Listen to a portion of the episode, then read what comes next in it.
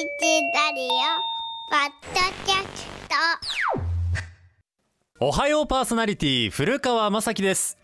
おはようございます。板垣夏美です。8月14日月曜日の朝6時30分を回りました。皆さんおはようございます。そして芦沢さんお疲れ様でしお疲れた様でした。いやー新鮮。月曜日の朝にこうして6時30分にここに座っておしゃべりするのは本当新鮮です。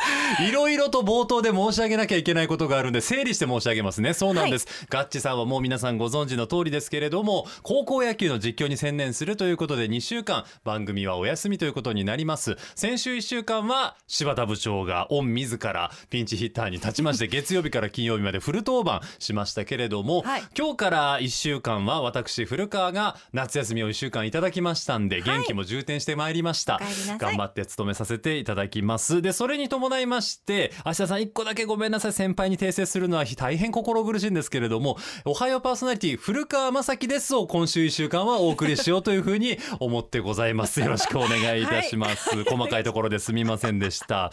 大そ事。して月曜日火曜日はお帰りなさい。はいそう私も板垣さんが帰ってきたということで大丈夫ですか？先週ちょっとお休みいただきまして、ねもうそうだったんですよね。元気いっぱい、はい、元気いっぱい、ありがとうございます。よかったです。聞いてましたよ私もずっとえ？先週の柴田さんのと。あ柴田さんのあねそうそうそう。僕も聞きましたよ。あのちょっと夏休み海外にちょっと旅行に行かせていただいたんですけれども、ちょくちょく聞きながらあ元気に喋ってらっしゃるな、もうこんな音量で笑ったらもう音声さんが大変じゃないのと思いながらね笑いにあふれた一週間だったですよねバージョンだけど内容が濃いからもうすごい満足度が高いうそう。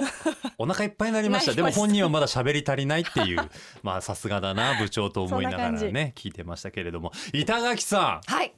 お久しぶりです。そうなんですよね。お久しぶりです古川さん。実は私たち同い年なんですけれどもね、はい。それ以上のつながりとしましては、はい。あのピンチヒッターで上田武彦アナウンサー上竹さんが来た時にもそんな話になりましたけれども今の夕方のニュース番組「ニュースおかえり」の前のキャストでご一緒したのが初めましてでナレーションをはい担当してくださったって話はもう皆さんもご存知かと思いますが、あそうだからあのその時は古川さんはもうニュース担当、そうだでね。ったですそういよね。らっしゃったんでもうニュースのイメージがすごく強くて、あら。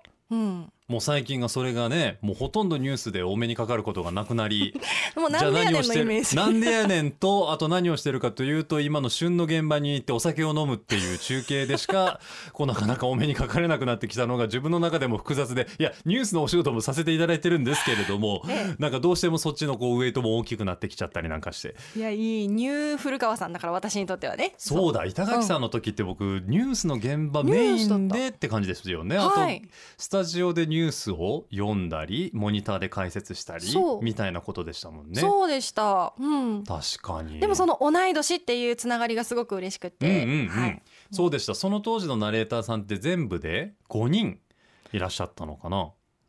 そうですね。そうですよね。5人、うんうんうん、で5人。皆さん結構ベテランの方が多い中板垣さんが多分最若手だったんじゃない？あの時。そうですね。そうですよね。でもう一人あのはい。えっと年が近い方いるんですけど。そうだ。うん。でもそうなの。同い年ってでもなかなかやっぱこういう現場であんまり出会わなくてやっぱ年上の方が多いので。いやだからこそすごいなと思ってあのキャストのナレーターさんといえばねもう一度このスタジオにも来てくくださったことあるんですけど、はい。京阪電車の上り下りのホームの声を担当してるお二人だとかね、ええ。三原さん下妻さん、うん。でその他にももう歴戦の方々がやってらっしゃる中いや僕と同い年でもいうやナレーションでってしかもね。私はラッキーだったんです。いやー。そんなもう同い年で本当にすごいわもうこちらからもう古川さんへ でもう本当だってもう何でもできるしでそして何よりも同い年なのに肌ツヤが良すぎるっていうのはもうねいやいや。いや羨ましすぎるって感まじだまだなんですよ僕の肌ツヤは。くすみも出てるし 赤みも出てきたしもう本当に最近やめてください。それ素直に喜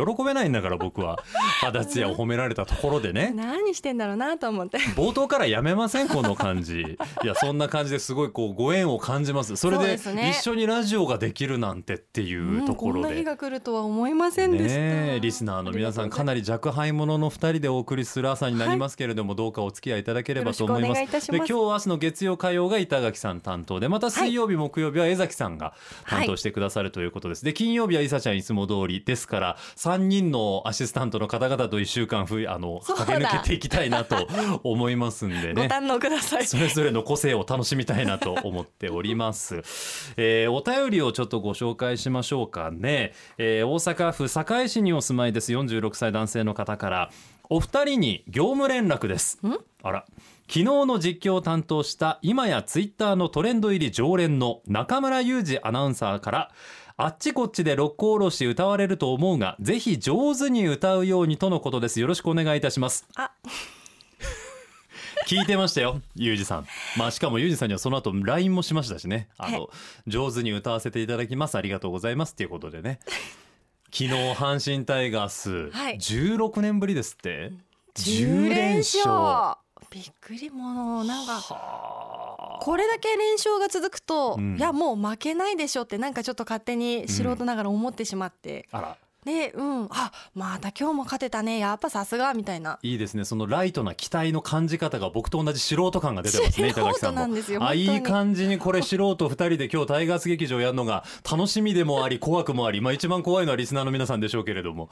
なんかそんな気分ありますよね、はい。点取られても次取り返せんじゃないか。2回に取られましたけどまあでいけるいけるっていうなんか変な期待感があったりするんですけど案の定昨日も勝てました。ただ、うん。すごく心配なのがやっぱり梅野選手のねえ。骨折ですよ、はい。今シーズン絶望なんていう話がね試合後の岡田監督のインタビューでありましたけど。頼りの梅ちゃんしかも僕ね梅野さんってね、はい。ちょっと並々ならぬっていうと気持ち悪いんですけれども、こうご縁というかご恩を感じていましてね、はい。今年の春にタイガースのキャンプがありました。この「おはようパーソナリティ」担当して1年まだまだタイガースに関する知識も経験も不足している中でこう単独インタビューに応じてくださってねうん。丁寧に。ガッチさんは近本さんにインタビューでしたけどはい。僕はい梅野さんだったんですよ。でその梅野さんには本当ご縁もう恩を感じてるから梅ちゃんじゃなくて僕は梅さんって呼んでるんですけど。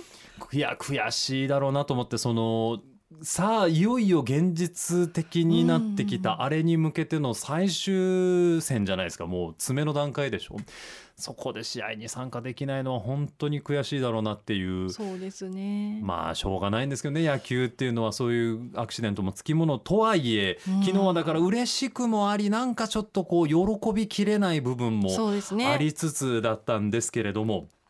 そうです。あの私の新人研修担当中村雄二アナウンサーからも、えー注文がつきましたんで今日はしっかりと歌わせていただきたいなと思いますんで、板垣さんも一緒に歌ってくれるんですよね。はい頑張りますでしたよね。はいですよね中。途半端なんですけど私の何をおっしゃいますやら歌唱力はリードはどっちなんだろうという感じで歌わせていただけたらなと思うんですよ。いやいや頑張りましょうね。ついていきます、いえいえとんでもないことです。で今日もあの短縮バージョンでお送りをいたします。8時前までの放送ですんでちょっとギュギュッとしますけれども皆さんよろしくお付き合いいただければなと思います。はいメッセージテーマは特に設けませんのでフリーとさせていただきます。皆さんどしどしご応募ください。宛先大板垣さんお願いしてもいいですか？はいもちろん。ファクシミリは大阪零六六四五一の一零零零。